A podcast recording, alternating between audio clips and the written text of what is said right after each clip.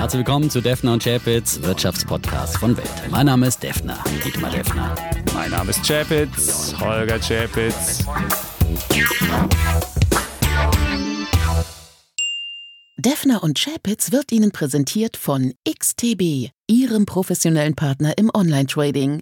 Über 4000 Finanzinstrumente zu günstigen Konditionen, darunter CFDs auf Währungen, Indizes, Rohstoffe und Kryptowährungen sowie echte Aktien und ETFs.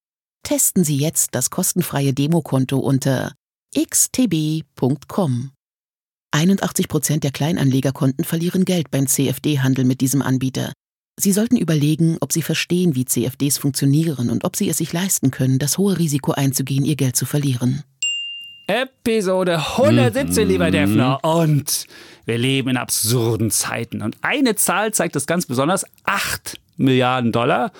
Und 8 Milliarden Dollar ist Elon Musk, der Tesla-Chef, allein am Montag reicher geworden. Und er hat ja mal gesagt, dass Reichtum ihn belastet. Und der arme Kerl muss jetzt 84,4 Milliarden Dollar schultern sozusagen, weil er nämlich so reich ist und er ist damit der viertreichste Erdenbürger. Und wenn er vielleicht irgendwann auf den Mars fährt, ist er vielleicht der reichste Marsianer. Das bestimmt. Ja, ja aber das Schöne ist ja, dass nicht nur Elon Musk reicher geworden sind, ist, sondern all seine Aktionäre auch und darunter viele, viele Podcast-Hörer, die von der ersten Stunde an mit dabei sind. Und ich habe ja immer für diese Aktie gepredigt, auch als sie bei 180 Dollar im Tief stand. Also äh, konnten ähm, Aktionäre, und ich weiß ja, Georges vom Wetter ist ja auf diesem Niveau, hat er nochmal verbilligt damals. Und und äh, konnten also ihre Tesla-Aktie verzehnfachen. Denn heute, bevor wir diesen Podcast aufnehmen, ist im vorbörslichen Handel die Tesla-Aktie bereits bei 1900 Dollar. Woran liegt's? Äh, den letzten Schub in den letzten Tagen hat die Ankündigung eines Aktiensplits gegeben. 5 zu 1 wird die Aktie gesplittet und das hat jetzt wieder die Fantasie erweckt äh, von Anlegern, dass jetzt hier ganz viele neue Anleger dazukommen. Natürlich macht man das, um die Aktie handelbarer zu machen, ähm, weil 1900 Dollar für eine Aktie sind ja für den den einen oder anderen Anleger ein großer Brocken, den man sich nicht leisten kann und nicht alle haben Neo-Broker, wo man gestückelt Aktien so kaufen fractional kann. Shares. Mhm. Und deswegen äh, ist es natürlich schon ein Vorteil für eine Aktie. Hat ja auch mhm. bei Apple äh, funktioniert, der Apple-Aktie einen, einen Schub gegeben und äh, bei Tesla ist jetzt der Schub nochmal größer. Ab wann bist du Millionär, Defner? Wann, hast, wann bist du Millionär? Hast du mal durchgeredet, wie weit die Aktie steigen muss? Vielleicht muss ich mir dann schon einen neuen Podcast-Partner hier suchen, wenn du irgendwie dann mit deiner Tesla-Aktie, also, keine Ahnung, die Millionär Million ist man hast. heutzutage ja nicht mehr wirklich reich. Das muss man jetzt okay. auch mal dazu sagen. Wie viel ist du? Da kannst du dir eine Wohnung in Berlin kaufen okay. ja, und dann ähm, musst du aber auch noch die Nebenkosten bezahlen. Also, okay, okay. Also das aber ist, äh, ich, ja. Es soll über Reichtum auch heute gehen hier im Podcast. Wir haben ein paar kluge Ideen, wie man reich werden kann, aber wir haben auch noch was anderes spannend, nämlich ein möglicher DAX-Aufsteiger. Den werden wir diskutieren. Ja. In der Tat, in der Tat. Aber eins noch zu Tesla. Battery Day ist auch eine Fantasie, die den Kurs treibt am 20. September. Am 22. wird man eine neue Batterie vorstellen und einiges Neues zur Batteriestrategie sagen. Mhm. Das könnte natürlich auch ein bisschen, bisschen Fantasie weiterhin reinbringen. Ja, ich finde ja immer, Aktien werden immer von zwei Sachen getrieben.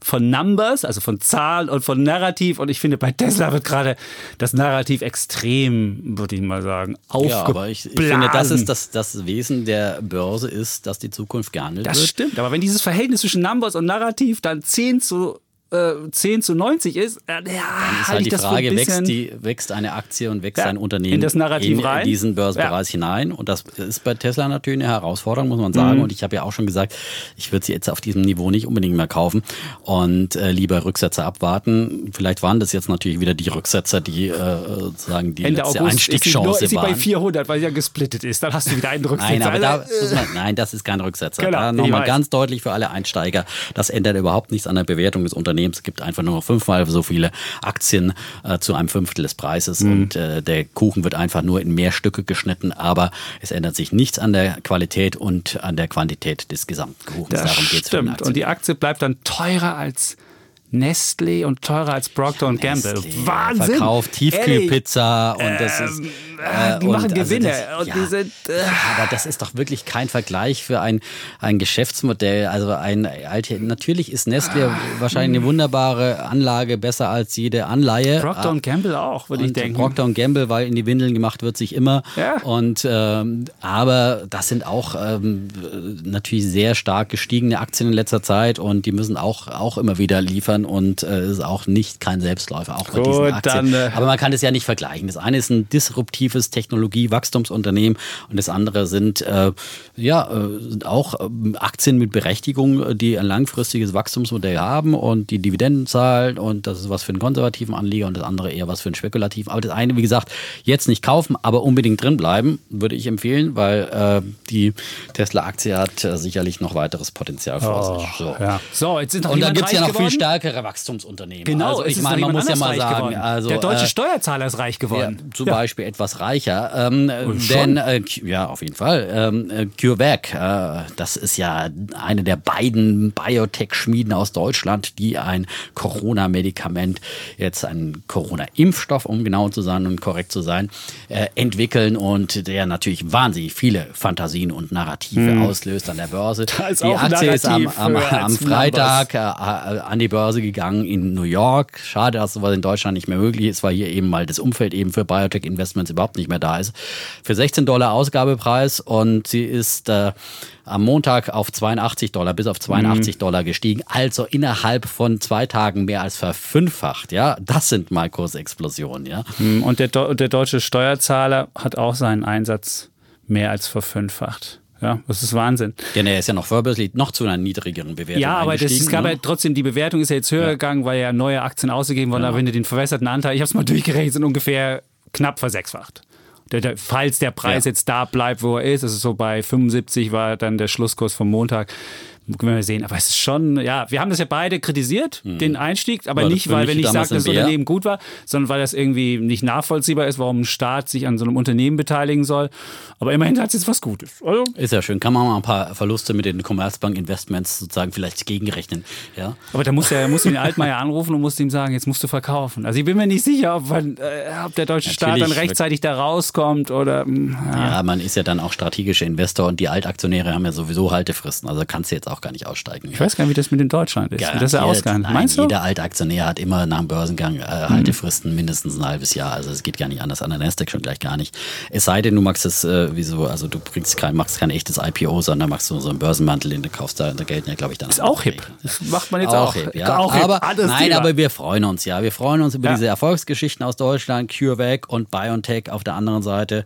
Ist aber weniger wert BioNTech. Also CureVac ist jetzt mehr wert als BioNTech. Und ich würde ja eher denken, BioNTech hielt ich ja, wenn ich jetzt beide Aktien, wie ich für eine entscheiden würde, würde ich ja lieber BioNTech machen, weil die ja im Krebsbereich noch, noch aktiv waren.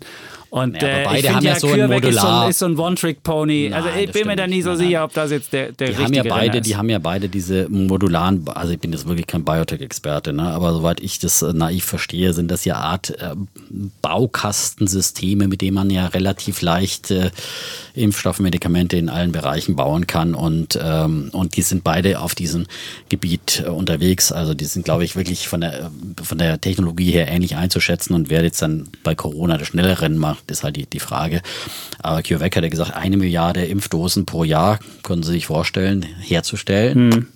Und das ist möglicherweise äh, ein beschleunigtes Zulassungsverfahren, wenn die Behörden zustimmen. Aber eigentlich sind die hinterher. könnten. Also so, zumindest unsere Kollegin hat erzählt, sie wären hinterher und wenn man bei BioNTech anriefe, dann würden die auch noch immer sagen, dass sie noch andere Sachen haben und bei CureVac gäbe es wohl, die wären wohl eher so auf diesen einen Impfstoff gepolt, von dem man ja gar nicht so richtig, man, die, der letzte Beweis ist ja noch aus, ist, bleibt ja noch aus, ob wirklich diese neue Technologie, diese mRNA-Technologie wirklich funktioniert, ob die wirklich dauerhafte Immunisierung hervorbringt oder ob das irgendwie, ob du da alle drei Monate wieder zum, zum eine neue Dose dir setzen lassen musst. Das wird man erst noch sehen. Insofern 11,4 Milliarden für, das ist schon auch sehr fantasiereich. Aber Ja, natürlich. ja, mit das Fantasie ist, das ist noch fantasiereicher als Ja. äh, Tesla, muss man so sagen. Ja. Äh, Feedback. Wir Feedback. haben ja wieder haben einiges an. Fragen bekommen Und viele nette und Mails. nette Mails. nette Mail. Ja, zum Beispiel ähm, hat mir Tim da nochmal geschrieben, wir- es gab ja letztes Mal dann äh, die Frage, er hat ja seinem Vater Aktien geschenkt und dann wolltest du ja wissen, wie er das gemacht hat. Er hat es ganz einfach gemacht, Geld auf das äh, Verrechnungsdepot seines Vaters überwiesen. Der durfte bis zum Geburtstag dort nicht äh, hingucken und dann hat er ihn am Geburtstag sozusagen über sein Depot dann sich mal kurz die Zugangsdaten offenbar geben lassen und dann die Okay. Aktien da ähm, gekauft. Also ähm, und äh, das ist dann Gut. natürlich Ich dachte, das muss der man muss so der muss der mitspielen. Ja, vielleicht das ist, ja übertragen oder man eröffnet gleich ein Depot für jemand anders, der noch keins hat. Das wäre natürlich auch eine Idee.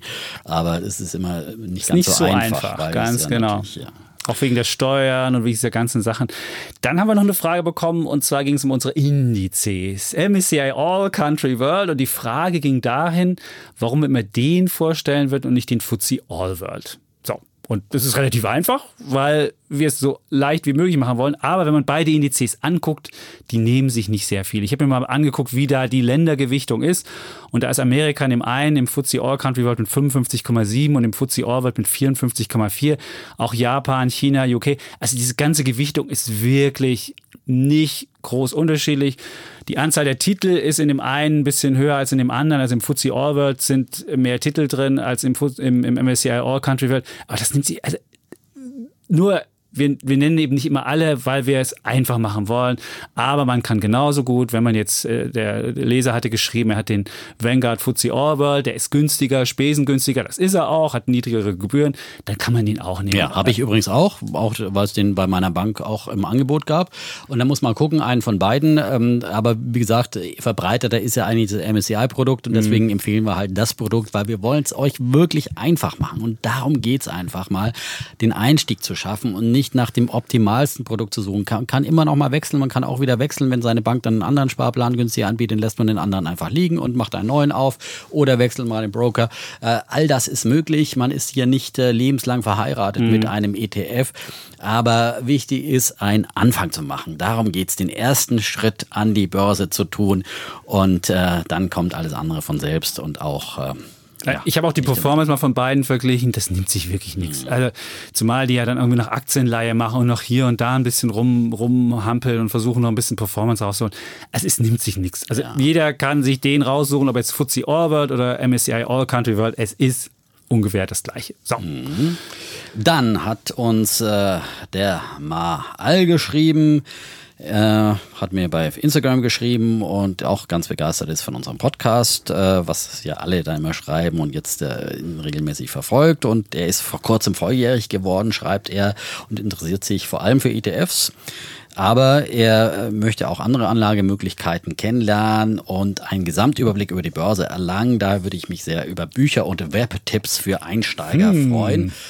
Ähm, Hätte ich ah. vielleicht einen Buchtipp, äh, auch aus aktuellem Anlass. Äh, der ist nämlich gerade bei den meistverkauften Wirtschaftsbüchern in Deutschland, äh, der Bestsellerliste im Handelsblatt. Äh, die haben da immer so eine Top-Ten-Liste am Freitag drin und da ist er von 0 auf 1 hochgeschossen und das ist mein lieber Kollege Patrick Devane, äh, der für uns ja auch bei Weltfernsehen die Börsenberichte macht ähm, und ein Tausendsasser ist, der ja schon gelernter Börsenhändler ist, aber auch Schauspieler, Sänger, hat schon bei gute Zeiten, schlechte Zeiten, gute Zeiten, schlechte Zeiten Gute ja, so liest sich auch das Buch. So ein bisschen gute Zeiten, schlechte so, Zeiten. Ist ja, ja unterhaltsam, das Buch. Aber so ist es an der Börse. Gute ja, Zeiten, ja, schlechte Zeiten. Ist vielleicht ganz treffend, ja.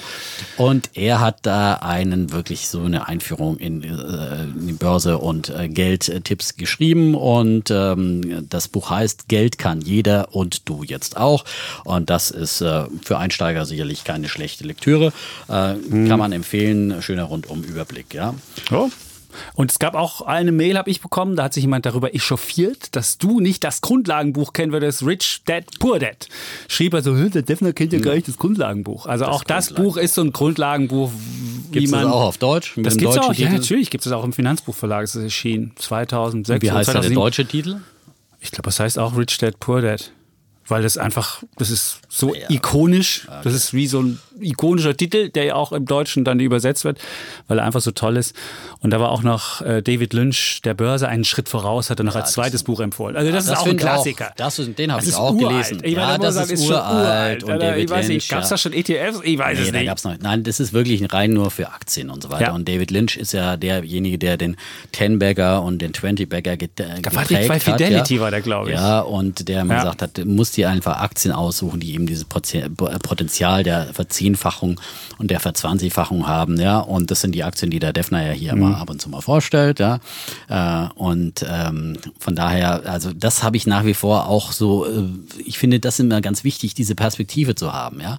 Und nicht immer nur zu sagen, okay, verdoppelt und dann verkauft man, sondern dass man einfach sagt, man bleibt dabei und auch mal nimmt Rückschläge, wie die Tesla-Geschichte zeigt das ja sehr, sehr gut. Ja, da gibt es ja auch immer wieder mal eine Halbierung zwischendrin, da muss man dann starke Nerven bewahren. Aber wenn man dann an die Geschichte, an das Unternehmen, auch wenn es mal äh, rote Zahlen schreibt, dann trotzdem glaubt, und dann kann man dabei bleiben. Und dann schafft man es auch mal 10 Bagger, 20 Bagger zu machen, nach der Methode von, von äh, Peter Lynch.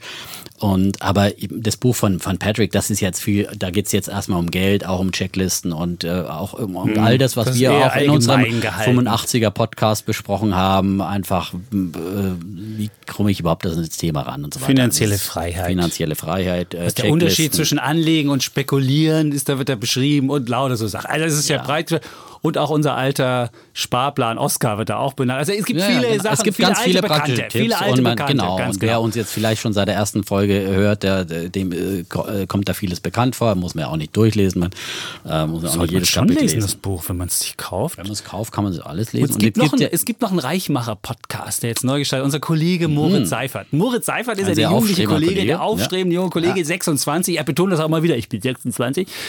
Und Klammer auf, ihr seid alte, alte weiße Männer, Klammer zu. Das ist aber er hört uns ja doch immer, das ehrt uns ja. ja. Das ehrt uns und er hat jetzt seinen, seinen äh, Podcast rausgebracht, Wie werde ich reich, heißt er. Und da geht es jetzt nicht nur alleine darum, dass man ETFs kauft, sondern unter Aktien kauft, sondern es geht auch darum, kann man möglicherweise im Gehaltsgespräch reicher werden. Und er hat das, er ist selbst gerade aufgestiegen mhm. zum Managing Editor und hat selbst Boah. eine Gehaltserhöhung gemacht. Also er weiß, wovon er spricht. Er ist schon reich. Er weiß, ich weiß nicht, ob er reich ist. Er, er, ganz am Anfang geht es ja los und sagt so, okay, ihr, man spricht nicht gerne über Geld. Ich sage euch mal, was ich verdiene. Ach nee, ich sage es euch doch nicht. Vielleicht sagt es zum Schluss dann doch. Mich würde es mal interessieren, was er rausgehandelt hat.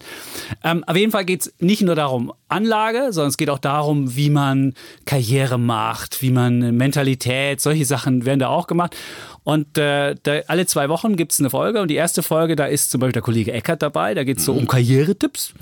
Und in der zweiten Folge, da müssen die Leute mich hören. Oh. Ist das nicht wunderbar? Ja. Man muss dazu sagen, die beiden Kollegen arbeiten auch alle noch, ja. ja. Also ja.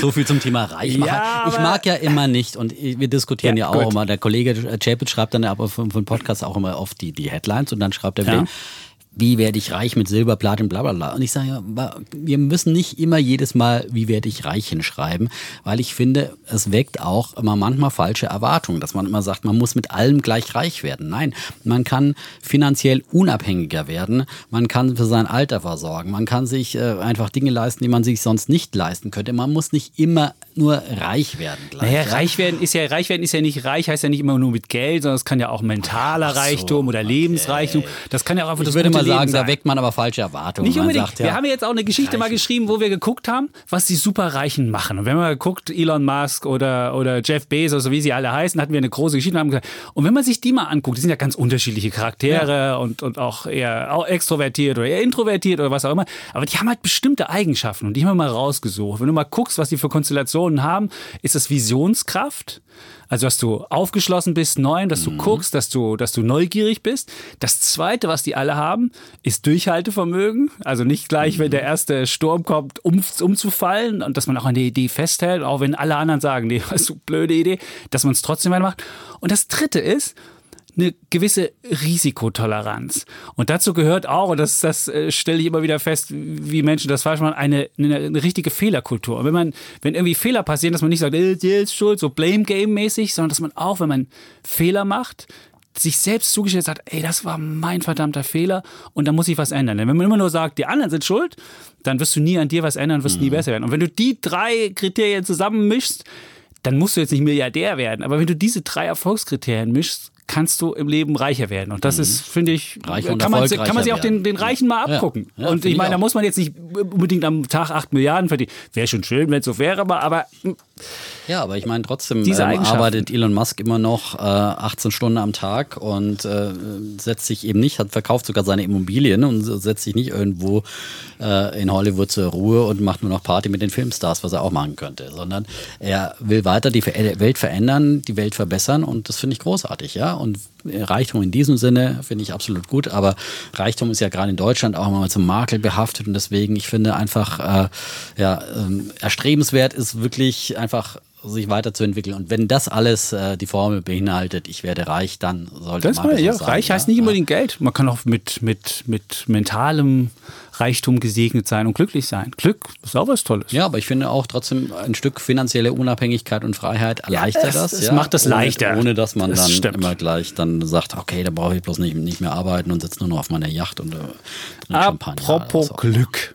Da hatten wir ja Florian und Nelly. Du erinnerst dich, Florian war derjenige, der seine äh, Frau kennengelernt hatte und dann im zweiten Satz gesagt hatte, auf dem Frau ist es, glaube ich, noch nicht ganz, oder? Das ist doch nicht die Frau. Nein, aber es ist seine Freundin. er hat sie kennengelernt und dann haben sie gesprochen, welchen Podcast hörst du denn? Und dann hat er gesagt, ich höre Defner und Schäwitz und dann hat sie sich in ihn verliebt. Ich glaube, so war es, so in etwa. So muss es gewesen Es sein, muss ja. so gewesen sein. Schwer- Es war so. Beim Codewort Defner und Schäfer ist wahrscheinlich der Funke hat's gefallen. Klick gemacht. Zack, Klack. Da sprang Ja, der Funke geil. über. Und dann haben Florian und Nelly noch unseren äh, Podcast gehört, wo ich von Italien geschwärmt habe. Dieses Land, was gerade nicht nur durch Kultur besticht, sondern auch dadurch besticht, dass es relativ leer da ist und dass man diese ganzen Kulturschönheiten einfach mal besichtigen kann, ohne dass man Chinesen unbedingt en- entgegenrennt.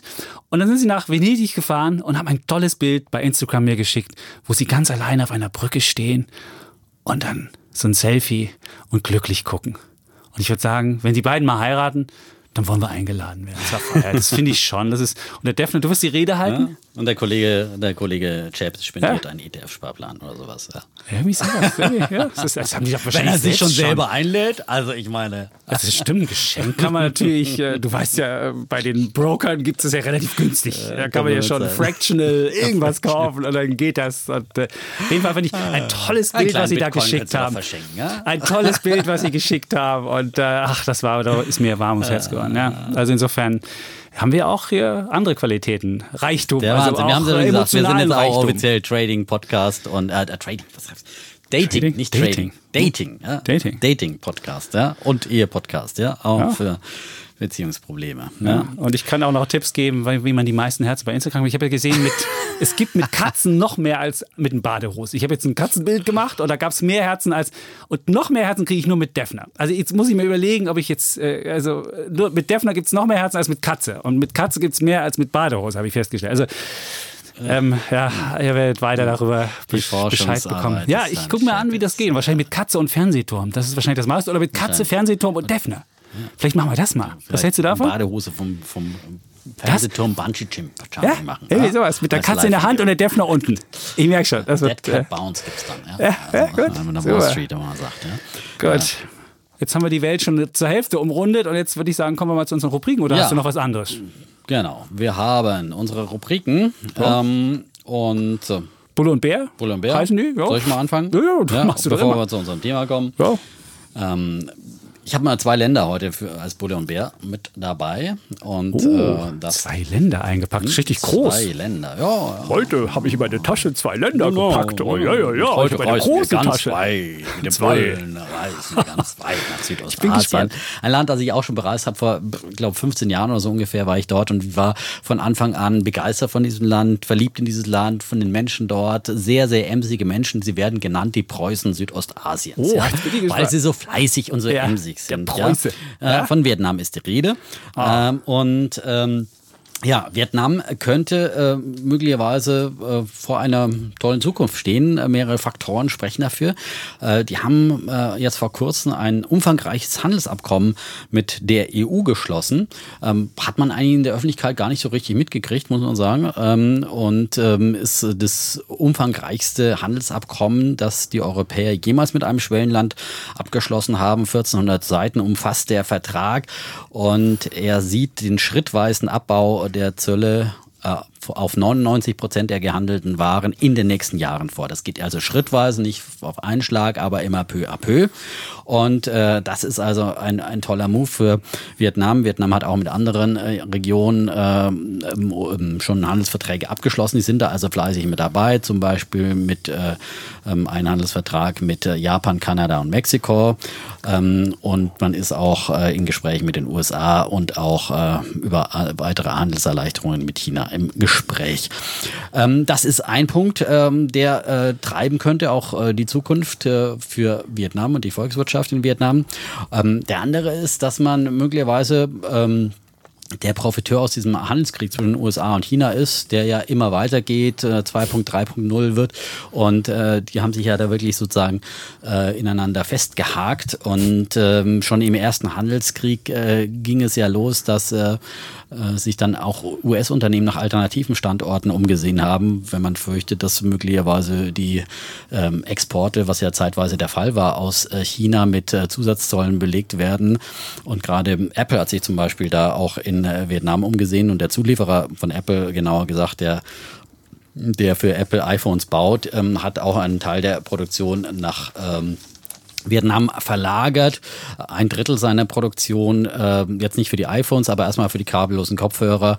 Und da kann da noch mehr folgen. Samsung ähm, äh, fertigt bereits mehr als die Hälfte der Telefone in Vietnam und auch Google und Microsoft fertigen Hardware in Vietnam, auch aus Deutschland. Tesla zum Beispiel, äh, Tesla, ich Tesla? Tesa. Tesa. Teaser. Tesa. Der Tesafilm. Ne? Das Meinst ist der? Tesafilm, genau. Der Tesafilm. Ja, gehört ja zu Bayersdorf und äh, der industrielle Sektor. Die, weniger der Tesafilm, sondern Tesa als Kleber, als Industriekleber, Okay. als ein Industrieprodukt, weil auch immer mehr Kunden in Vietnam sind. Deswegen haben die auch jetzt äh, planen eine Fertigung in Vietnam und so weiter und so fort. Äh, Vietnam Hammer. kam auch gut durch die Corona-Krise, sehr, sehr wenige Fallzahlen. Ist da auch ein äh, Profiteur, wird deswegen auch in diesem Jahr um nach Schätzungen etwa drei Prozent wachsen, während andere Volkswirtschaften ja äh, massiv schrumpfen wegen der Corona-Krise. Und ja, das alles sollte eigentlich äh, Vietnam weiterhelfen. Ein Land äh, mit knapp 100 Millionen Einwohnern. Ähm, ein sehr junges Land, allerdings äh, Bevölkerungswachstum hakt momentan ein bisschen. Äh, Jetzt konzentrieren sich die Leute wahrscheinlich auf, auf, hm, auf Aufstieg, ja, und nicht mehr nicht Kinder machen. Ja, auf äh, Okay. Ne, Haben die- haben die eine schlechtere Familienzuwachs, sondern, Demografie als in Deutschland? Ja, nein, nein, die sind super jung. Äh, 70 Ja? Prozent der Vietnamesen sind jünger als 35 Jahre. Okay. Aber äh, das Wachstum ist jetzt nicht mehr Mit dem so Kinderkriegen haben sie es nicht mehr so. Ja, genau. Okay. Ja, Das ist wie mit den- mit den Japanern. Die machen das auch nicht mehr. Die haben 11%. keinen Sex mehr. Ja, bei den Japanern ist ja noch viel krasser. Ja. Die sind ja auch viel älter schon. Ja. Das ist, Gut. weil die so, so gestresst sind, ja, so geburnoutet sind. So, Also. all das ähm, könnte für Vietnam sprechen und du könnte auch für eine Anlage in Vietnam sprechen. Einzelaktien in Vietnam ist schwierig. Es gibt ein paar ETF-Produkte, zum Beispiel, eins habe ich davon auch ein bisschen im Depot, äh, den DB X-Trackers äh, Vietnam Das war der erste, den es da gab. das ich war der erinnere erste. mich, das war der und erste. es gab, es gab wirklich, so, als der rauskam, Ja. da, äh, in Deutschland mal einen richtigen Vietnam-Hype, der wirklich mit diesem ETF, aber auch Mhm. Die ganze anderen Börse Anlagen, die hat. ganze Börse Ja. nach oben gechest hat Ja. Mhm. in Vietnam. Das war so ein richtiger Hype, ja. Und wir lernen ja immer auch in diesem Podcast, wenn der Hype am größten ist, da sollte man schön außen zuschauen. Mhm. Es gibt immer wieder eine zweite Einstiegschance. So auch in Vietnam und so auch in die Wasserstofftechnologie. Das nur als kleine, äh, kleiner Seitenhieb. Äh, wie gesagt, immer wenn irgendwas total gehypt wird, ähm, als an, an Branche zum Beispiel, dann ähm, muss man eher vorsichtig sein. Aber Vietnam äh, ist ja dann wieder auf ein ordentliches Niveau zurückgekommen und möglicherweise könnte das äh, eine Beimischung in einem in einer Länderallokation sein. Am besten via ETF. Es gibt auch noch andere Produkte von anderen Okay. Anbietern.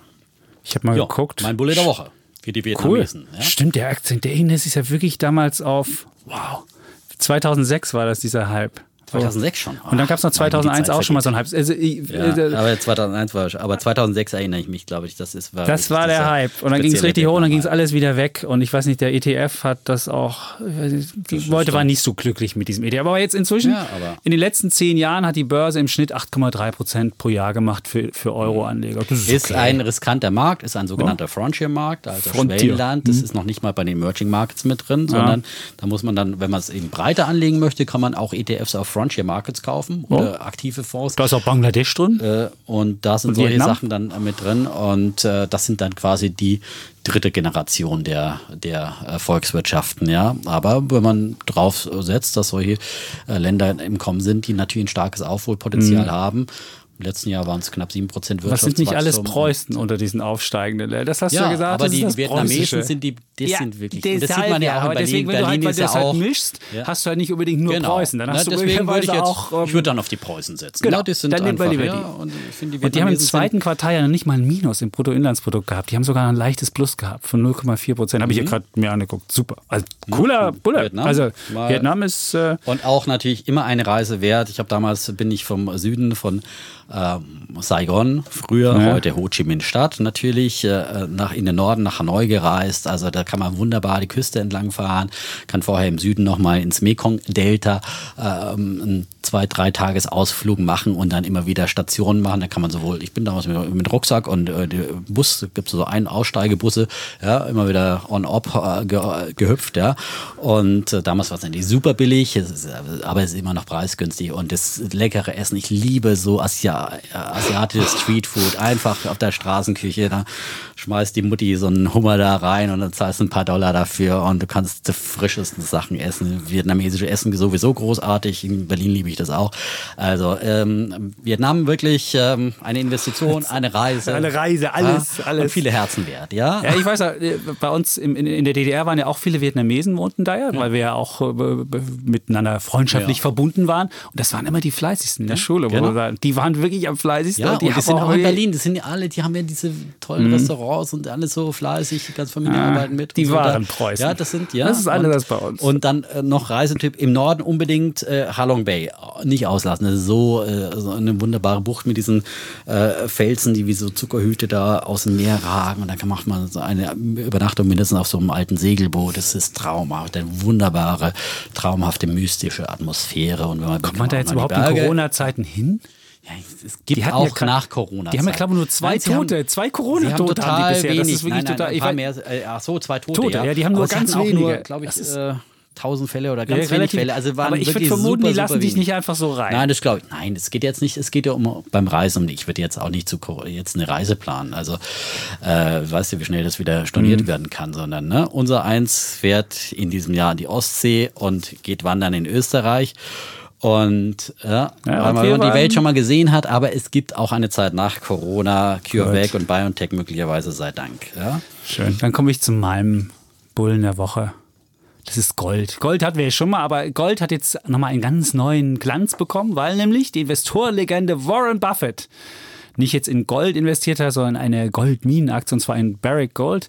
Warren Buffett hat 21 Millionen Aktien von Barrick Gold gekauft.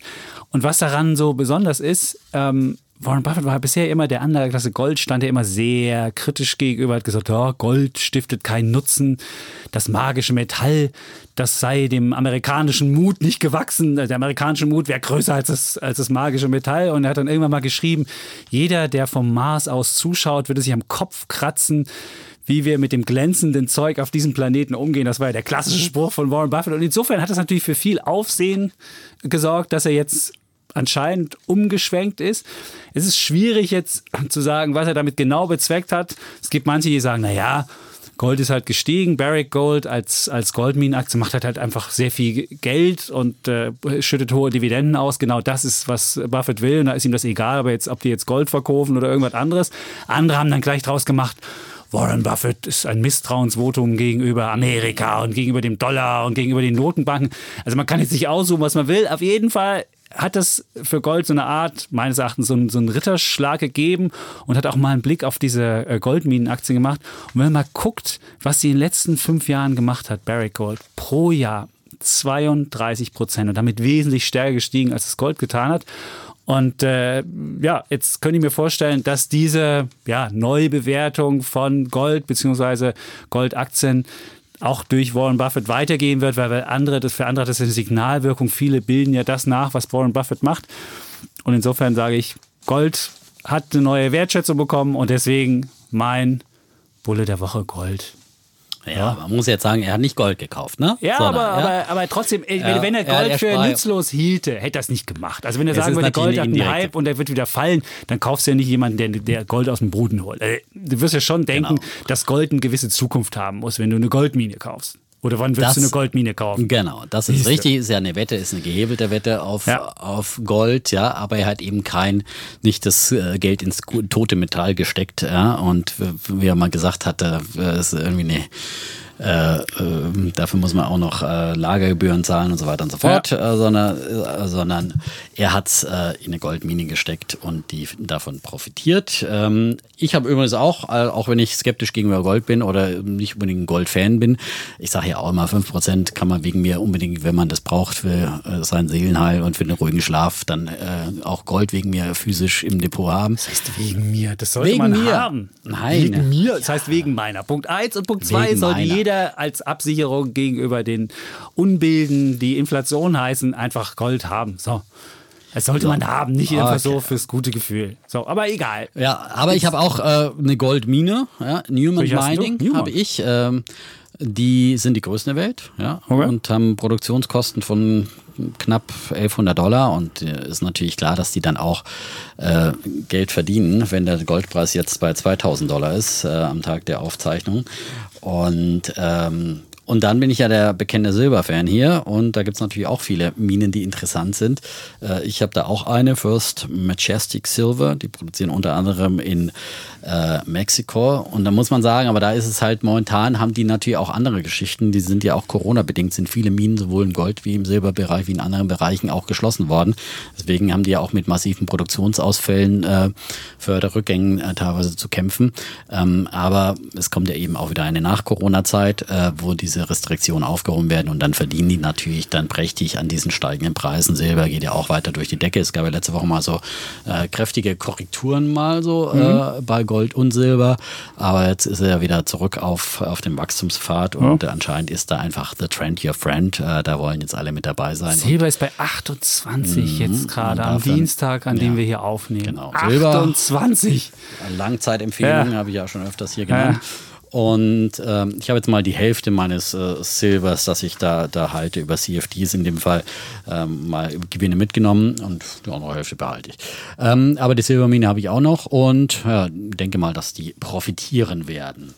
Cool. So, jetzt hast du wahrscheinlich noch ein Bären dabei? Bären der Woche habe ich. Hast du noch gesagt, ein Land? Ja, ich habe so, noch ein Land. jetzt ja, andere Tasche ja, auf und hol noch ein anderes Land, Land, aus der Tasche. Äh, die Insel, ja. Die Insel? Ja, Großbritannien, Insel. ja. Also Großbritannien ist wirklich am äh, ist ein Desaster, was sich da abgespielt hat im zweiten Quartal. Wir haben jetzt fast von allen Ländern eben die Zahlen zum zweiten Quartal bekommen, die BIP-Zahlen und ähm, Großbritannien hat äh, sozusagen so großes BIP-Minus gehabt wie kein anderes großes Industrieland. Ein Minus von 20,4 Prozent. Um 20 Prozent ist das Bruttoinlandsprodukt von April bis Juni im Vergleich zum Vorquartal eingebrochen. Das ist wirklich der Hammer. Das ist doppelt so stark wie in Deutschland. Deutschland hat mal Minus von 10,1 Prozent ist es aber auch noch stärker als zum Beispiel Spanien, die schon mit 18,5 Prozent Minus massiv unter die Räder gekommen sind. Italien mit minus 12,4 Prozent sich ja relativ noch, äh, äh,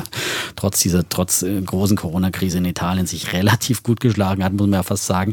Und äh, da immer diese minus 20 Prozent in Großbritannien dagegen, das ist schon wirklich ein, boah, das ist äh, harter Tobak und USA im Vergleich dazu noch minus 9,5 Prozent. Warum? Weil sie halt einfach einfach die Corona-Krise unter anderem auch unterschätzt hatten. Und Boris Johnson ja am Anfang die Populisten gab, den ein wenig Corona-Leugner halt mit diesen ganzen äh, populistischen Dingen, wie so andere auch, äh, gespielt hat. Und äh, das hat sich halt bitter gerecht für Großbritannien. Ist äh, sehr, sehr stark betroffen mit 50.000 Todesfällen. Und nach anfänglichem Zögern hat ja dann äh, Johnson, nachdem es ihn auch selber erwischt hat, ja, äh, ähm, dann und er ja gesagt hat, das äh, war ja dann wirklich auch auf der Intensivstation und so weiter.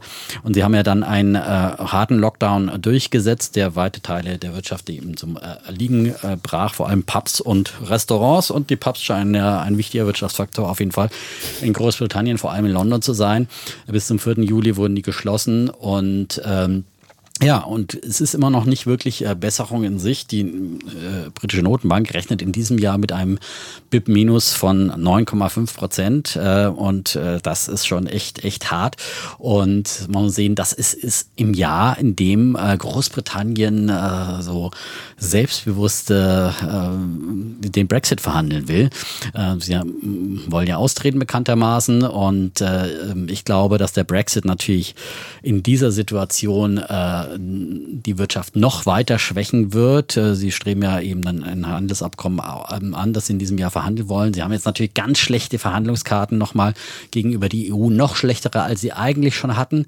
Und, ähm, und man muss sagen, äh, vielleicht würde der ein oder andere dann sich wünschen, dass er mit dabei wäre und vom großen Solidaritätsfonds äh, der EU 750 Milliarden äh, Konjunkturwiederaufbaufonds nach der Corona-Krise, der da geschnürt wurde, wo dann vor allem die Corona besonders betroffenen Länder ja auch besonders viel kriegen. Da würde ja Großbritannien dann eigentlich auch einen großen Kuhbatzen davon abbekommen.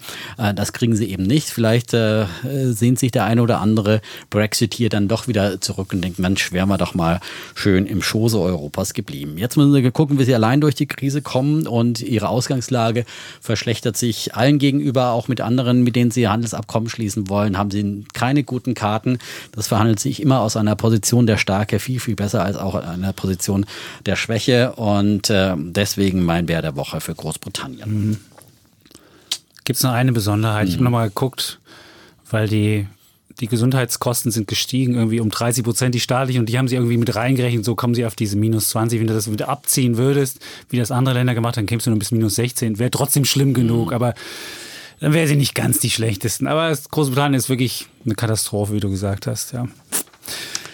Ja, so. dann komme ich zu meinem äh, Bär der Woche, auch eine Katastrophe. Und zwar mein Bär der Woche geht an äh, einen Aktienfonds. Wir haben ihn neulich schon mal ganz kurz angerissen. Mhm. Und zwar geht es um den Dirk Müller Premium Aktienfonds. Premium. Premium. Also wenn dann äh, Premium, weil sonst Premium. Und äh, der hat jetzt seit dem DAX-Tief Mitte März 6% verloren. Also seit dem DAX-Tief Mitte März hat er 6% verloren. Und wenn man jetzt überlegt, damals, wir erinnern uns, Dirk Müller hat ja damals, ist ja als Crash-Guru überall hin und her gereicht worden und wer dann auf Mr. DAX gehört hat und gesagt hat, Mensch, dieser Typ. Und damals stand der Fonds relativ gut. Da stand er nämlich bei 102.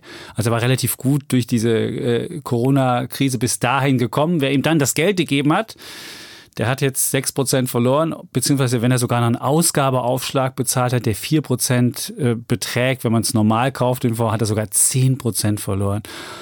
Also wer im Tief eingestiegen ist und ihm gefolgt ist, 10%. Und dann habe ich mir mal angeguckt, seit Auflage des Fonds, das ist ja ähm, ähm, 2015, das war im April, ist er zu 100 ähm, Euro gekommen und jetzt ist er immer noch bei 94. Also wer seither diesen Fonds gekauft hat, hat nicht einen Cent gemacht. Und er liegt sogar nach 6% hinten. Und wenn man jetzt sogar noch den Ausgabeaufschlag dazu bringt, auch 10% hinten. Also ich, ich frage mich, was dieser Fonds, er sagt ja immer, er hätte, er würde aussichtsreiche Aktien nehmen und auf der anderen Seite würde er so eine Absicherungsstrategie machen und die würde sich dann auszahlen, wenn es runtergeht.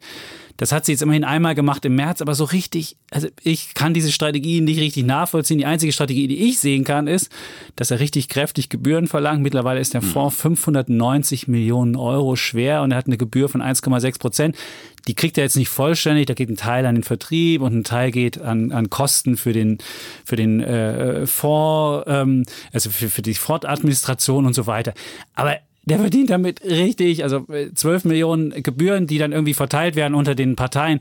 Und für diese Leistung, dieses pro Jahr 12 Millionen zu ver, ist wirklich, also ich kann den Sinn dieses Fonds immer noch nicht erkennen. Und er hat ja neulich mal ein Interview gegeben, hat gesagt, naja, wir sind noch mit angezogener Handbremse und wir rechnen damit, dass nochmal der, der Crash nochmal kommt. Und wenn der Crash dann aber dann frei ist, dann lassen wir diese Absicherung weg und dann segeln wir mit voller Kraft voraus und dann können wir das machen, weil wir eben so gut dastehen. Aber ich weiß nicht, was er unter gut dastehen ähm, versteht. Auf jeden Fall ist es für mich ein Fonds, den meines Erachtens keiner braucht.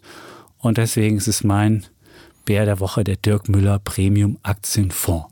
Sehr schön. Das freut mich ja besonders, wenn der Bär hier in der Runde für einen äh, Crash-Propheten einen Bären vergibt, ja. Und, ich sage ja immer Crash-Prophetie oder Crash, da gibt es ja auch ein tolles Video vom Chapitz, der, der hat ja auch ein Video mhm. gemacht, das mit, über Crash-Propheten geht oder so relativ ausführlich. Und da habe ich auch ganz klar gesagt, dass man mit Crash-Prophetie, das Crash-Prophetie ist keine Anlagestrategie. Das muss man nochmal ganz klar sagen, weil das bringt nichts. Man der muss, Einzige, der mit Crash-Prophetie Geld verdient, ist der Crash-Prophet. Das so ist muss es. Mal so. festhalten. Also man muss sich überlegen, hat er irgendwie einen Punkt, hat er in irgendeiner Sache recht? Und da würde ich ja sagen, in vielen Punkten haben die Crash-Propheten durchaus recht. Aber dann muss ich mir überlegen, wie stelle ich mein Portfolio so ein, dass wenn diese Sache, die der Crash-Prophet sagt, eintritt, dass ich dann nicht komplett plus minus, also dass ich nicht komplett mein Vermögen verliere. So, und deswegen bin ich ja ein großer Einiger von Gold, deswegen bin ich auch ein großer Einiger von Bitcoin. Aber ich wette nicht, also wenn man jetzt nur, nur in Gold und nur in Bitcoin und nur solche, das, das ist keine Strategie. Und deswegen sage ich ja immer ein ausgewogenes Portfolio mit der Idee, was passiert, wenn und dann kann ich mir das vorstellen nee. und dann erhandeln und deswegen. Ähm, Vor allem ist ja, ja, Weil, weil der Crash-Prophet ja dann, wenn der, der mag ja, natürlich kommen Crashs immer wieder und das ist ja, das darf man, muss man von Anfang an mit ein und deswegen finde ich es ja so gut für all die, die eingestiegen sind, vielleicht Anfang des Jahres mit unserem Einsteiger-Podcast 85, ja, und dann gleich mal diesen Corona-Crash am eigenen Leibe erfahren. Sowas kann man gar nicht früh genug erfahren, dass es Crashs gibt. Die gibt es äh, immer öfter in letzter Zeit. Äh, die, die Abstände der großen Crashs werden immer kürzer. Früher gab es das mal irgendwie einmal im Jahrhundert oder alle, alle Generationen mal. Ja, äh, mein erster war 87 und, äh, und dann die große Bubble, die geplatzt ist, äh, ähm, dann nach 2000 und so weiter. Aber seitdem sind die Einschläge immer näher zusammengerückt und so. Und deswegen, ähm, die Crash-Erfahrung ist ganz wichtig. Äh, die gibt's, ja. Und natürlich kann man immer als Crash-Prophet davor warnen, weil es ein sicheres Geschäft. Der nächste Crash kommt bestimmt. Aber die Frage ist ja immer, was verpasst du bis dahin, ja, wenn du nicht dabei bist und immer noch auf den Crash wartest, ja. Das ist die eine Frage. Und das andere ist ja dann, wenn so ein Crash kommt, dann äh, sagt ja immer der Crash-Prophet, es wird ja alles noch viel schlimmer, ja. Das ist ja erst der Anfang. Wie wir die sind ja die Geschichten, die wir im, im März gehört haben, ja, und jetzt als nächstes platzt dann das Bankensystem und das, äh, der Finanzkollaps und dann äh, platzt der Euro und was dann platzt ja alles und so weiter. Und dann, ja, der Crash-Prophet ist ja immer schlecht darin, dann die Crash-Chance auch zu nutzen und einzusteigen. Und deswegen ist man als Anleger eigentlich gut beraten, solche, Dinge, solche Zeiten auszusitzen, am besten mit einem ETF-Sparplan, dann sogar nochmal günstig automatisiert nachzukaufen, wenn man psychologisch vielleicht eher Angst hat, äh, da jetzt aktiv einzusteigen, dann macht einem, erledigt das der ETF-Sparplan für einen und dann ist man gut dabei und dann ist man eben auch wieder nach oben mit dabei. Der DAX hat ja seitdem 8, seit 8200 Punkten, seitdem der Dirk Müller Fonds äh, Minus gemacht hat, hier kräftig auf 13.000 Punkte zugelegt. Ja, heute sind wir wieder bei 13.000 Punkten und das ist ein Plus von prozentual, ja, wie, wie haben wir denn da? 60 Prozent? Hm? Schlagen ungefähr? Oh, nee. Äh. Sogar mehr. Mehr als. Mehr das sind 63 Prozent ungefähr. Ja, ja, das ist echt nicht Wahnsinn, schlecht. Ne? Aber es gibt auch, wenn man das Schöne ist ja, wenn man in Deutschland sich jetzt anguckt, es scheinen ja jetzt, die Zeiten scheinen sich ja geändert zu haben. Und diese Crash-Propheten scheinen ja auch nicht mehr den Anklang zu haben, wenn man mal die Spiegel-Bestsellerliste anguckt gibt es unter den Top 20 kein einziges Crashbuch mehr. So hat man eher so Lebensbücher, wie werde ich irgendwie besseres Leben und wie finde ich Sinn im Leben mhm. und so weiter. Und wenn man sich anguckt, was Friedrich und Weig, Marc Friedrich hatten wir hier im Podcast gehabt, das ist ja auch einer der mhm. Crashpropheten, die arbeiten an einem neuen Buch, habe ich jetzt gesehen. Und die, das Buch heißt Die größte Chance aller Zeiten. Nach dem größten Crash aller Zeiten kommt die größte Chance aller Zeiten. Und äh, man merkt, dass einfach sich so ein bisschen das gedreht hat und die Leute gar nicht mehr so, so geil sind auf Crash-Bücher, weil sie jetzt angefangen haben, Aktien zu kaufen. Und wer Aktien kauft, will ja nicht irgendwie hören, dass er ein Idiot ist und dann der Crash bevorsteht. Wer keine Aktien hat, der findet das super. Der sagt, oh, habe ich mich bestätigt gefühlt. Der Crash kommt ja sowieso. Mhm. Gut, dass ich keine Aktien habe. Und je mehr Leute Aktien haben, desto weniger finden diese Crash-Propheten Anklang. Und insofern äh, sieht man schon so ein bisschen in Deutschland, anhand dieser Bestsellerliste hm. sieht man so ein bisschen die, das ist ja auch Mentalität immer ein der Das habe ja. ich ja auch immer die ganzen äh, Podcast-Monate über gesagt, dass solange die Crash-Bücher so gefragt sind, das waren sie eben in der Vergangenheit, keinen Crash. braucht man sich ja. eben keine Sorgen machen. Aber Gibt's, jetzt gab es äh? natürlich dann trotzdem einen Crash, aber dass es äh, langfristig, dass es keine Übertreibung gibt am Markt, ja, wie wir sie im Jahr 2000 hatten. Da äh, hat kein Mensch mehr irgendwas vom Crash wissen wollen, dass es sowas überhaupt noch gibt. Da, sprach man von einer äh, neuen Zeit, äh, wo keine Ahnung, es keine Inflation mehr gibt und äh, wir einfach nur noch wachsen mit der Internetökonomie, wo alles anders ist. Äh, und äh, ja, solche Sprüche wurden dann natürlich auch eines Besseren belehrt. Ähm, aber und äh, deswegen sind das immer gute Kontraindikatoren und dann Sentiment äh, Aktionär, der guckt ja dann eben, wie ist so die Gesamtstimmung und wenn die Gesamtstimmung eher tendenziell noch negativ ist, dann gibt es ja immer noch viele, die potenziell potenziell morgen, übermorgen in den nächsten Jahren noch Aktien kaufen können, dann kann man gut irgendwie langfristig in den Markt einsteigen. Irgendwann ist mal die, äh, die Euphorie am größten und dann platzen ja, dann platzen die Blasen wirklich. Und dann gibt es auch Siehst nachhaltige. Wenn die größte Chance aller Zeiten rauskommt, ja, das genau, ist im Herbst, genau. dann kommt vielleicht Wenn dann die Bestsellerliste, die Top 5 Liste, äh, der wieder voll ist von wie reich werde ich reich, reich werden mit Holger Chapitz in 10 Minuten, ja, noch ja. reicher, die Milliardärsformel, die Billionärsformel, ja. Wenn das äh, die, die Bestsellerlisten bestimmt, dann merkt man schon, dass wieder die Euphorie und die Gier überhand nimmt und äh, ja, und dann muss man ein bisschen vorsichtiger werden, aber dann ist auch so eine Hosse nährt die Hosse, das kann dann auch mal noch mal Jahre gehen. Also äh, und jetzt steigen gerade viele ein, äh, viele Neuanleger, mhm. die über die Neo Broker dazukommen. Herzlich willkommen. Ähm, aber das auch immer im Hinterkopf haben, die Börse ist keine Einbahnstraße. Und es gibt nicht einfach so Verdoppler in kurzer Zeit, sondern. Das gibt es natürlich. Gibt es natürlich. Ja, aber, aber das ist nicht die Regel. Standard ist, Regel ist, dass man pro Jahr 6,5 Prozent Nachsteuern machen kann. So.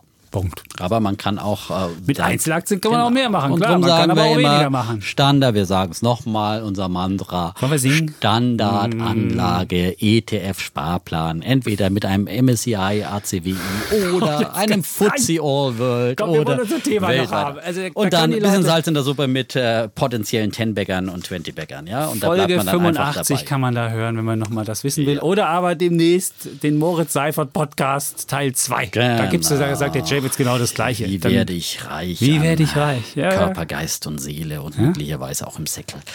Ja. Schön, im Säckel. So. Ich glaube, der Moritz Seifert hat es dann auch ein bisschen äh, detaillierter beschrieben, was er unter reich werden. Also er sagt, äh, ja, ich würde mir gerne ein Haus leisten können. Und ein Boot. Und mietfrei leben und vielleicht noch ein Boot dazu. Das ist für ihn reich. 26-Jähriger, der jetzt schon von einem Haus, ich meine, welcher 26, daran sieht man schon, dass die Mentalität, dass er dieses Jung-Dasein, dass er so jung gar nicht ist, dass er schon mental eigentlich, eigentlich schon mental ein alter, Sack, weiser genau. Mann. Ja. Und uns sagt er immer, das werden wir. Das ist, zum Chapitz, ja. der hier immer noch mit seinem T-Shirt sitzt, ja. Ja, heute Im, ist äh, Champions League. Das ist das größte Spiel aller Zeiten. Nein, das, das größte Spiel aller Zeiten ist möglicherweise das Champions League-Finale gegen den FC Bayern. Dann ja. treffen wir beide aufeinander. Das wäre gut. Ähm, so, das war gespannt, aber da müssen, spannend, dafür müssen wir erstmal die. Aber ich meine, FC Bayern 8 zu 2 gegen Barcelona, da bist du eh im Olymp, ja? Bist da. du? Okay, gut. Wenn du im Olymp bist. Äh, ich fand gut, aber wir sollen ja nicht über Fußball reden, ja? Stimmt. So, äh, deswegen reden gegen wir Madrid weiter. den Sieg fand ich auch nicht so schlecht. Da haben wir gut gespielt. Ich war gespannt heute gegen Paris. Und ähm, ja, wenn die Leute hören, wissen sie ja morgen, dann wissen genau. ja schon alle, was passiert ist. Insofern ist es, brauchen wir uns ja nicht weiter zu Brauchen wir uns nicht weiter zu. Genau. Kommen wir zum ähm, Thema. Zum Thema. Wir haben noch ein Thema. Ja. ja und da geht es auch über ja, große Geschichten am Aktienmarkt. Große Geschichten, ja? die möglicherweise am Mittwoch wird die am Mittwoch wird die ja möglicherweise noch größer die Geschichte. Möglicherweise. Möglicherweise. Ja. Es geht um den, wenn wir gerade hier in der Fußballsprache sind, den potenziellen Erstliga-Aufsteiger. Äh, denn wir wissen ja, äh, gibt es ja eine Betrugsfirma im DAX, die jetzt endlich rausgeschmissen wird. Das ist Wirecard. Das hat lange gedauert, aber die deutsche Börse hat jetzt ihr Regelwerk geändert und schmeißt jetzt Wirecard vor der Frist raus. Und künftig werden da auch insolvente Unternehmen dann früher äh, im Rahmen eines Fast-Exits dann äh, rausgeschmissen. Das ist gut so, gut wichtig, diese Regeländerung. Und äh, wenn einer absteigt, steigt ein anderer auf. Und äh, das ist äh, nach den bisherigen Kriterien allerhöchster Voraussicht nach Delivery Hero. Und dann wäre das zweite Unternehmen aus Berlin im DAX äh, nach Deutsche Wohnen, die vor kurzem aufgestiegen sind. Delivery Hero ist ein ähm, ja, Plattformanbieter, ein Lieferdienstanbieter. Der deutsche Name war ja Lieferheld. Äh, dieses Deutschlandgeschäft hat man aber gar nicht mehr. Also Delivery Hero wäre dann DAX-Unternehmen, das in Deutschland gar nicht mehr geschäftlich aktiv ist. Das wäre der äh, erste DAX-Konzern ohne Deutschlandgeschäft. Das kann man mal so sagen. Ja, Außer die haben eine Zentrale, fahre ich jeden Tag dran vorbei, da in der ja, Oranienburger Straße. Ja. ja, ja, schön. Ja gut, aber das ist ja nicht äh, zwingend notwendig, sondern Nein, es geht darum. Die ja. Regularien sehen das nicht vor. Das sehen das nicht vor, genau. Äh, dieses Deutschlandgeschäft äh, von äh, Lieferheld, Pizza.de und Foodora waren die deutschen Marken. Das haben sie dann äh, an den niederländischen Konkurrenten Takeaway äh, verkauft. Der auch hier aggressiv auf dem Markt war. Und die beiden haben sich ja lange dann einen aggressiven äh, Konkurrenzkampf geliefert und haben dann halt gemerkt, okay, im Prinzip, das, der Markt ist eigentlich nur groß genug für einen. Und, ähm, und diesen Trend sieht man ja überall auf der Welt. Da werden dann Märkte dann doch immer wieder aufgeteilt und irgendwie ein stärkerer siegt dann in einem Markt und der andere zieht sich zurück, übernimmt mal oft das Geschäft des anderen. Und ähm, äh, nur so ist dann möglicherweise dieses Geschäft einigermaßen interessant. Es ist ein Lieferdienst, äh, ein Restaurantlieferdienst, der eben äh, keine eigenen äh, Speisen oder dergleichen äh, äh, liefert, sondern eben äh, ausliefert für Restaurants, die keine eigene Lieferung haben. Ein super Service für ein Restaurant, das zahlt dann eben die entsprechenden Gebühren für Werbung, Internetmarketing, für die App und so weiter fort und auch für die Lieferung. Und dann kannst du halt bei deinem Lieblingsvietnamesen und Italiener bestellen und dann wird dir das nach Hause gebracht weltweit. Ähm, Delivery Hero ist jetzt jetzt vor allem seinen Rückzug in Europa, aber auch in Kanada haben sie sich zurückgezogen, in anderen Märkten sind fokussiert momentan vor allem auf Asien und außer China, China ist ihnen auch zu stark, da wagen sie sich nicht rein. Das sind ja die ganz großen chinesischen Internetkonzerne, wo man dann auch keine Chance hat. Aber sie sind äh, in Asien aktiv, äh, zuletzt in Korea haben sie zugekauft, äh, haben jetzt Japan im Visier und sie sind ein absolut wachstumsstarkes Unternehmen. Sie haben 2018 ähm, einen Umsatz von 665 Millionen erwirtschaftet. 2019 waren es dann schon äh, 1,2 Milliarden. Und in diesem Jahr, äh, da haben sie jetzt gerade die Umsatzprognose erhöht. Äh, da werden es, wo ist denn die Zahl? Mein Zahlensalat hier. Ich glaube, 2,6 bis 2,9 Milliarden, genau, 2,6 bis 2,8 Milliarden, ja. Sie sind auch eben ein Corona-Gewinner und ähm, profitieren natürlich von dem Trend äh, zum Essen zu Hause. Ja. Delivery Hero äh, profitiert eben davon, dass äh, die Leute im Homeoffice sind, äh, dass äh, äh, die Leute nicht mehr in der Kantine oder in, im Restaurant essen, sondern eben zu Hause essen. Und deswegen sind sie ein absoluter Corona-Gewinner auch. Das hat natürlich dann auch den Aktienkurs getrieben. Die Aktie ist vom Corona-Tief im März ähm, bei rund 50 äh, Euro, jetzt auf über 100 Euro gestiegen. Und ja, Aktionäre und äh, auch Analysten sehen weiteres Kurspotenzial äh, für diese Aktie. aus dem, das ist auch zwischenzeitlich mal aus dem Hause Rocket Internet. Ja, das wäre auch ja, noch wichtig. Ja, das ist das ja ein Erfolgsstempel. Alter, du bist, ja. das klingt doch nicht so optimistisch. Du bist jetzt hier der Bulle, der sagt, ey, das ist ein geiles Unternehmen, das wächst wie Sau und das ist ein toller DAX-Kandidat. Und demnächst haben wir das nicht nur zu 100 Euro, sondern 200 Euro und dann, weiß ich nicht. Die sind jetzt schon 20 Milliarden schwer. Ja, das ist natürlich oh. äh, dann auch schon viel, viel eingepreist, muss man sagen. Und, äh, so pessimistisch. Ich bin hier der Bär. Ja, ich komme jetzt hier ja, gleich und sage, Alter, ja, kommt doch gleich um die Ecke. Ich sage jetzt mal, Analysten sagen, Credit Suisse sagt, äh, 123 Euro ist, äh, ist ein Kursziel Outperform. Äh, Deutsche Bank hat auf 120 Euro hochgestuft. Äh, 13 Analysten äh, raten äh, zum Kauf. Also da ist schon noch ein bisschen was drin und ich finde vor allem, dass, und die Diskussion ist ja groß, weil es ein defizitäres Unternehmen, darauf wird sicherlich der Kollege Chapitz ausführlich eingehen, ja, ist, äh, dass es kann nicht in den DAX gehört gehört in die erste Liga. So Aber ich aus. meine, wir brauchen Helden auch in der ersten Linie. Wir brauchen die neuen digitalen Geschäftsmodelle, ja. auch in diesem langweiligen ah. DAX, der bisher aus diesen ganzen alten Industrien, der siechenden Automobilindustrie, äh, den Banken und äh, die ganzen Absteiger, die wir zuletzt hatten, ThyssenKrupp, Lufthansa, ja nur eine Bank, ja genau. Ähm, und äh, ja, und wir brauchen hier einfach frischen Wind, auch in der Oberliga, auch in der ersten Liga und deswegen Helden für neue Helden für den DAX. Jetzt wird er endlich mal ein bisschen optimistischer hier. Und, also. Ja, ist doch wunderbar optimistisch. Hallo. Ich meine, ja. Und Niklas Östberg ist, ist ein toller äh, Chef. Äh, ähm, immer im T-Shirt. Immer im T-Shirt ja, und man kann ihn mal ansprechen. 40 Jahre gebürtiger so Schwede, war schon in der Langlauf-Nationalmannschaft. und, äh, Auch gerne mal im Homeoffice in Zürich und dann machen wir einfach mal einen Videocall und dann machen wir einfach mal so. Und toller Typ, ja, wunderbar. So cool das ist prima. Hat meine, alles schon. ist natürlich der coolste mit seinen Instagram. Überhaupt nicht. Habe ich überhaupt nicht gesagt. Okay, die Gegenrede von Die Gegenrede kommt von mir. Also, äh, du hast ja schon gesagt, wen die ersetzen wollen. Du hast auch gesagt, wo die Geschäft machen. Also muss ja sagen, da kommt, wird ein Unternehmen, was fernab Deutschlands Geschäfte gemacht wird, wird rausgenommen und es kommt ein anderes Unternehmen rein, was fernab Deutschlands Geschäfte macht, wird rein. Alleine schon diese Parallele finde ich, ah, wie soll ich sagen, finde ich ein bisschen äh, problematisch. Also, dass du halt mit Wirecard einen rausnimmst, die ja gerade das Asiengeschäft hatten, wo sie immer gesagt haben, da wachsen wir stark und da passiert was. Und jetzt hören wir diese Geschichte wieder. Das ist das Erste, was mich so ein bisschen äh, skeptisch macht.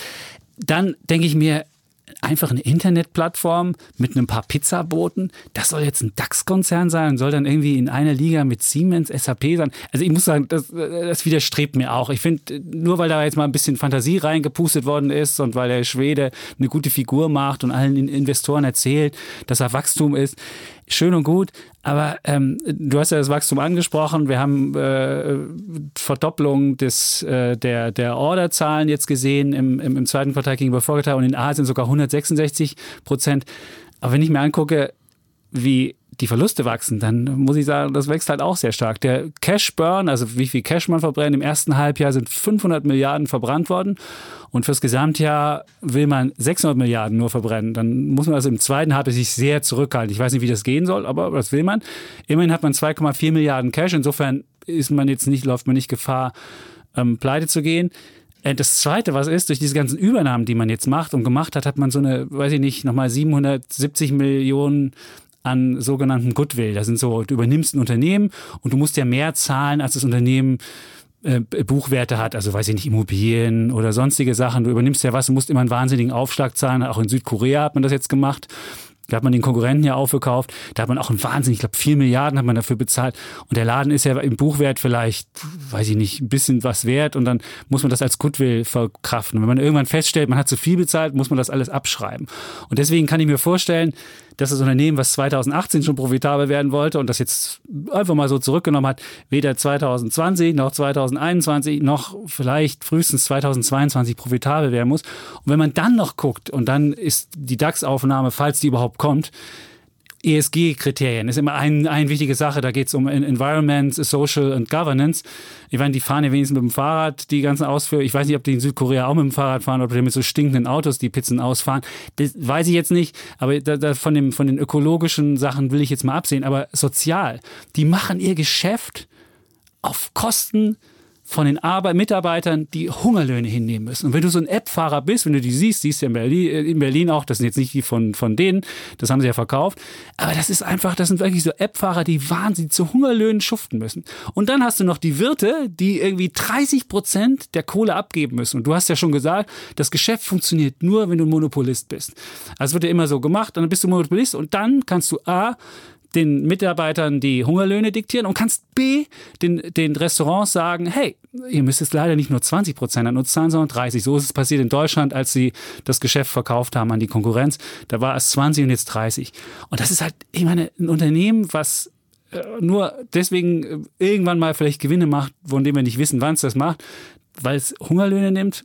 Und das zweite, das nächste Kriterium Governance, das ist ein Vorstand, das sind zwei Vorstände und es sind nur sechs Aufsichtsratsmitglieder. Und das für einen DAX-Konzern, zwei Vorstände und sechs Aufsichtsratsmitglieder, da eine richtige Governance hinzubekommen, habe ich überhaupt keine Ahnung, wie das gehen soll.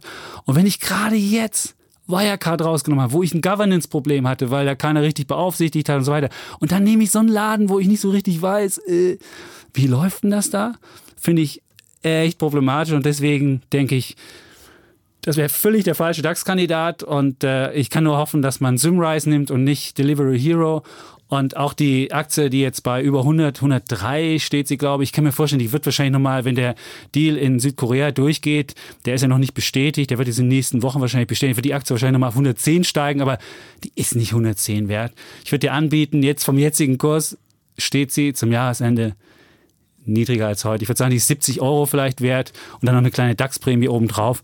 Und dann würde ich sagen, das, was sie jetzt hat, das ist völlig ausreichend. Ich nehme die Wette an hiermit. Ich ja. nehme die Wette an. Sehr auch, gut. Man muss natürlich sagen, es gibt ja diesen äh, DAX-Makel, dass man das leider in letzter Zeit auch genau. gesehen der hat. Fluch des DAX-Aufsteigers. Äh, ja. Äh, wenn man, weil natürlich viel äh, Spekulation, dass man aufsteigt den DAX natürlich auch die Aktie vorher getrieben hat und sich dann entsprechend auch schon viele Fondsmanager und so weiter eindecken äh, in der Spekulation, dass noch mehr dann äh, sich eindecken müssen, weil natürlich auch ETFs und dergleichen dann äh, die Aktie kaufen müssen, aber vieles ist dann vorweggenommen, muss man ganz ehrlich so sagen. Deswegen kann es auch immer wieder Rücksätze geben und es gab es bei vielen DAX-Kandidaten, gab es dann erstmal äh, doch. Aber trotzdem würde ich die, die Wette annehmen und ich glaube einfach, das Geschäftsmodell ist und immer diese Rede von Ausbeutern. Okay, dann ist auch die Deutsche Post ein Ausbeuterunternehmen, weil die zahlen die auch zahlen mehr. Geld. Die zahlen mehr. Ja, also wenn du bei der Deutschen Post arbeitest, zahlst ja, du mehr. Wenn du bei, ist, sind, bei GLS arbeitest, dann hast du so Russen, die kein Deutsch können und so weiter. Ja, das kennst du ja selbst, wer bei dir an der Tür klingelt und das Paket bringt. Aber das wird sich auch alles, ich meine, das ist eine Arbeit, äh, ein Anbieter von Arbeitsplätzen, ja, der Arbeitsplätze schafft und offenbar äh, gibt es dafür auch eine, äh, eine Nachfrage und äh, er schafft vor allem in erster Linie dann mal Arbeitsplätze und er bringt eben auch den Restaurants einen Mehrwert. Und äh, natürlich ist ein Monopolist in dieser engen Nische zu, äh, des Lieferdienstes, aber jedes äh, Restaurant kann ja weiterhin selber sein Essen ausliefern, kann, kann selber sich eine Webseite aufbauen und äh, ist nicht auf den angewiesen und kann auch sagen, wir kochen nur im Restaurant. Aber es hat sich eben in der Krise gezeigt, wie gut es ist, wenn man hier einen, einen zweiten Fuß hat. Und ähm, alle anderen äh, gucken auch, dass sie zu ihren Rechten kommen, äh, sind gewerkschaftlich und so weiter. Äh, ähm, ja, es gab ja schon Demonstrationen in Brasilien ja. gegen die, es gab in es anderen gibt überall, Das gab es überall. Ja. Es gibt bei Amazon Demonstrationen, es gibt eigentlich und es gibt auch in, in äh, DAX-Betrieben gibt es äh, Streiks ja, aber da wird und Demonstrationen nie, da wird nie von zu solchen, Da wird nie zu solchen Bedingungen die Leute angestellt. Du wirst bei der Deutschen Post keinen Postangestellten zu diesen Konditionen Ist ja auch in Deutschland. Ist es ja auch in Deutschland. So. Und trotzdem bietet es ja auch Jobs für ganz flexible Jobs für Studenten und, und dergleichen. Das ist ja meistens auch kein Job, den man als Haupterwerb macht, sondern es sind ja viele Nebenjobs, die sie was dazu verdienen auf 450 Euro Basis. Äh, und, und das ist ja, und viele machen das bestimmt auch gerne. Also ich meine, es wird ja keiner dazu geprügelt, sondern ähm, das ist einfach ein Angebot von zusätzlichen Arbeits- äh, und, und du hast einen freieren Job, wenn du hier äh, ausliefern kannst. Also das ist äh, in der Gastronomie wird dann auch nicht mehr verdient viel, vielfach und äh, das würde ich jetzt nicht so, ob du jetzt dann irgendwo in der, in der Großküche schnippelst oder Essen ausfährst, das ist dann jedem selber überlassen. Also von daher, äh, das so zu verteufeln, äh, würde ich nicht tun und ich finde, das ist ein ähm, Geschäftsmodell, das Zukunft hat und die Gewinnschwelle, die kann man natürlich da auch relativ, das lebt von Skalierungseffekten, das lebt von der Größe und äh, wenn man dann einfach das lebt vom Monopol. Größe hat, das wird nur, wenn es Monopol wird, kann ja, es jemals Gewinn machen. Oder du schaffst es, die Mitarbeiter ja, wegzukriegen kriegen, weil du irgendwie automatisch mit einer Drohne auslieferst. Das, das ist, die zweite das Idee. Das ist die Vision der Zukunft. Also wenn du die, die Arbeitskräfte auch noch wegkriegst, dann geht das. Uber Eats und dann hast du keine ESG-Probleme mehr. Ja, das ist wäre ne. Also nein, aber das ist, wie gesagt, andere haben auch äh, äh, Taxifahrer und äh, Überfahrer und so weiter und so fort. Äh, und äh, aber wie viel Prozent der Angestellten sind das, die in diesen prekären Verhältnissen sind, in denen zwei Drittel der Angestellten sogar noch mehr? Und wenn ja, du gut. das hast, und das willst du in einem DAX, in einem DAX haben, wo du einen Stempel drauf kriegst. Standardindex? Ne. Also beim besten Willen, das möchte ich nicht haben und es ist, äh, das ist, das, das kann nicht sein, dass es passiert. Aber wir werden es am Mittwoch wissen. Also jetzt zeigen, und äh, wir werden sehen dann, was die, was die Aktie Zeitungsausträger, macht. ja, gibt es heute nicht mehr so viele. War, die haben auch kein großes Geld verdient, ja. Wenn wir hier die kriegen wir Mindestlohn, lieber Dietmar. Und ich naja. wette mit dir, dass der Ausfahrer von den Essensdingern kein ich wette mit dir, bekommt. dass die auch äh, dann äh, sich, äh, dass die nach den gängigen gesetzlichen Regelungen bezahlt werden. So. Darum geht es, ja. Und der Gesetzgeber setzt die Standards, ja. Und das ist nicht die Verantwortung letztendlich in erster Linie des Unternehmens, ja. Ja, das wird ja einfach umgangen. Das weißt du ja auch, wie das funktioniert. Das, das kannst du, kannst ja die Arbeitszeiten dann irgendwie so festlegen, dass du sagst, so und so viel Fahrten musst du machen und dann guckt, wird keiner auf die Zeit gucken und so weiter. Egal, aber ein Unternehmen, was mit solchen, was mit solchen Kriterien um die Welt kommt, das möchte ich nicht im DAX haben und schon gar nicht eins äh, ersetzen, was auch zweifelhaft war, Wirecard und dann auch noch irgendwie weit ja, Geschäfte irgendwie miteinander zu vergleichen. Eine war Betrugsunternehmen. Ich brauche kein Unternehmen, was nicht in Deutschland, was in Deutschland null Geschäft hat, brauche ich im DAX nicht. Das, sorry, schon leider das würde, würde. Das ist der deutsche Aktienindex und nicht der deutsche äh, Binnenkonjunkturindex. Ja, ja also aber. Ist, aber äh, ja, alle DAX-Konzerne haben internationales ja, Geschäft. Ja, aber nicht 100 Prozent außerhalb Deutschlands. Das ist schon ein bisschen was anderes. Aber äh, gut. gut. also unsere Wette steht und äh, ich habe die Aktie nicht. Sie steht bei 104 ja. jetzt. Also und zum Jahresende unter 104. Also ich meine, ich wette jetzt macht diese Wette, aber ich würde es jetzt auf dem Niveau auch nicht kaufen, sage ich auch ganz ehrlich. Ja. Äh, aber ich glaube schon, dass dieses Geschäftsmodell Zukunft hat. Was faszinierend ist, es gibt keine Shortseller. Es gibt keine Hedgefonds, die dagegen wetten. Gegen Zalando wird gewettet, gegen HelloFresh wird gewettet, aber nicht gegen Delivery Hero. Das fand ich ja, erstaunlich, als ich da recherchiert habe, was es mit Delivery Hero auf sich hat. Und es gibt auch keine Verkaufsempfehlung von Analysten. Auch das erinnert so ein bisschen an diese gute alte Wirecard-Zeit, wo auch alle, alle Analysten eigentlich Übrigens kaufen. Eins noch zu Rocket Internet. Ich finde es immer schade, dass man dann bei solchen erfolgreichen äh, Töchtern, die man sozusagen zur Welt bringt und äh, die harten Geburtswehen äh, mit aufnimmt, dann einfach äh, so früh aussteigt und eigentlich den, den Run dann nicht mehr mitnimmt. Und deswegen irgendwie kommt die Rocket Internet-Aktie ja nicht, die ich ja habe, äh, nicht irgendwie richtig in, in die Pötte Leute, ja, all diese erfolgreichen äh, Zalando, Delivery Hero, HelloFresh, wie sie alle heißen, die alle einen Wahnsinnslauf haben. Da ist man alle ganz, ganz früh ausgestiegen und ist eigentlich dann nicht mehr dabei. Schade. Immerhin ist sie jetzt bei 19, deine Rocket. War schon mal niedriger. Schon bei 18. Siehst du, also, jetzt naja, beschwer dich mal nicht. Nach unten ist er jetzt etwas stabiler geworden. Ganz genau. Super. Gut, ähm, Gut, dann haben wir die Welt umrundet. Wer ähm, uns noch schreiben möchte an wirtschaftspodcast.welt.de, wer uns fünf Sterne geben hat oder von seinen Liebes Liebesgeschichten erzählen möchte oder wer dem Chevitz noch ein paar Herzen für sein Badehosenbild ja. das kann Einer hat tun. tatsächlich peinlich. Wie von, äh, Was ist da peinlich dran?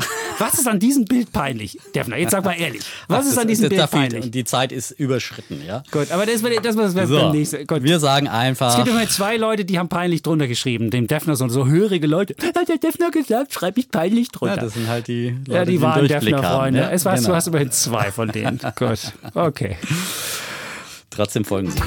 Also, wir ja. sagen wie immer Tschüss und Ciao. Bleiben Bulle und Bär, Defner und Chapitz. Defner und Chapitz wurde Ihnen präsentiert von XTB, Ihrem professionellen Partner im Online-Trading. Über 4000 Finanzinstrumente zu günstigen Konditionen, darunter CFDs auf Währungen, Indizes, Rohstoffe und Kryptowährungen sowie echte Aktien und ETFs. Testen Sie jetzt das kostenfreie Demokonto unter xtb.com. 81 Prozent der Kleinanlegerkonten verlieren Geld beim CFD-Handel mit diesem Anbieter. Sie sollten überlegen, ob Sie verstehen, wie CFDs funktionieren und ob Sie es sich leisten können, das hohe Risiko einzugehen, Ihr Geld zu verlieren.